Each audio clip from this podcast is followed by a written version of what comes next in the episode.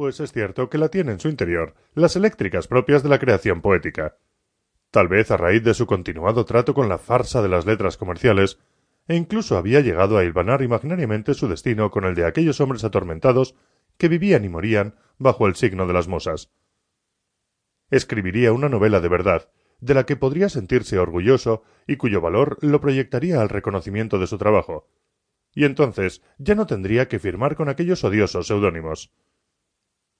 Sumido en estas tribulaciones internas, había pasado la noche anterior, transcurrida hasta altas horas de la madrugada, entre los vaivenes de una trama que se le resistía y unos personajes que no le salían,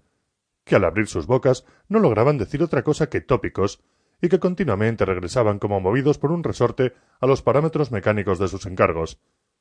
como si Edgar hubiera perdido por completo la capacidad de sentarse a escribir sin hacer uso de ellos. Tal vez debido a que cada vez que intentaba salirse de esos parámetros caía irremediablemente en un temor que le acalambraba las manos, que paralizaba su mente y lo dejaba clavado a la silla. De niño ya sufría esos accesos, cuando durante los ensayos de la banda escolar donde tocaba el clarinete, el profesor solía combinarlo a improvisar, y él se quedaba de pronto colapsado, la mente en blanco y los dedos agarrotados sobre el instrumento, incapaz de sacar una sola nota que se despegase de la partitura. De cualquier manera, ese no parecía el momento más adecuado para seguir escribiendo. Pensando en las cartas del banco sobre su mesa, estos cada vez más impacientes por verle aparecer para dejar las cuentas claras, lo cual era bastante improbable si no se daba pronto un milagro que lo catapultase de la cloaca económica en la que se hallaba sumido, concibió que hacer una visita al señor Valdemar podría constituir un factor de vital importancia en ese sentido. Reclinándose en su butaca, cerró los ojos y visualizó la imagen de aquellas montañas donde su casa se erguía firme y majestuosa, como un alce que desafiara a los seres más conspicuos desde lo alto, como un rompeolas que plantase cara al mar tempestuoso, y por unos instantes de abstracción se vio a sí mismo sobrevolando cordilleras y macizos, contemplando a vista de pájaro llanuras y valles serpenteados de ríos, y lentamente la visión de la naturaleza dio paso a la de la gran urbe en que se hallaba atrapado, recorriendo ahora avenidas y azoteas de edificios hasta llegar al barrio residencial con árboles en flor y fuentes de agua dulce donde el señor Valdemar tenía su hogar, y cayó en la cuenta de que nunca había visitado esa parte de la ciudad.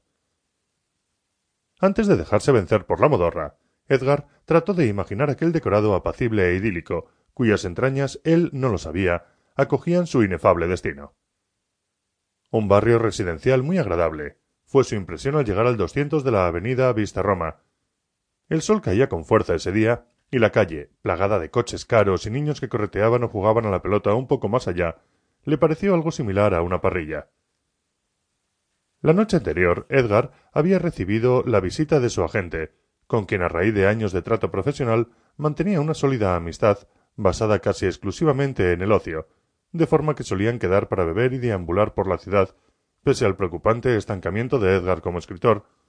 y ambos se habían embarcado en una alegre e irracional ingesta de alcohol por los bares adyacentes a su casa, olvidándose por completo de su cita. Al despertar en su cama esa mañana, descubrió a una rubia teñida durmiendo a su lado, medio envuelta entre las sábanas. En la sala encontró a su agente, que roncaba tumbado en el sofá, y tras beberse medio litro de leche de carrerilla, salió de su apartamento a solo veinte minutos de la hora acordada. Dedicó unos pensamientos a aquella chica que le había respondido con un gruñido inconsciente cuando trató de despertarla, y el conjunto de circunstancias, pese a que sobre él se extendía un cielo luminoso y despejado, le infundió la sensación de moverse a través de una garganta empalagosa. El taxista detuvo el coche frente a la entrada, custodiada por una verja de metal y un muro revestido de cal.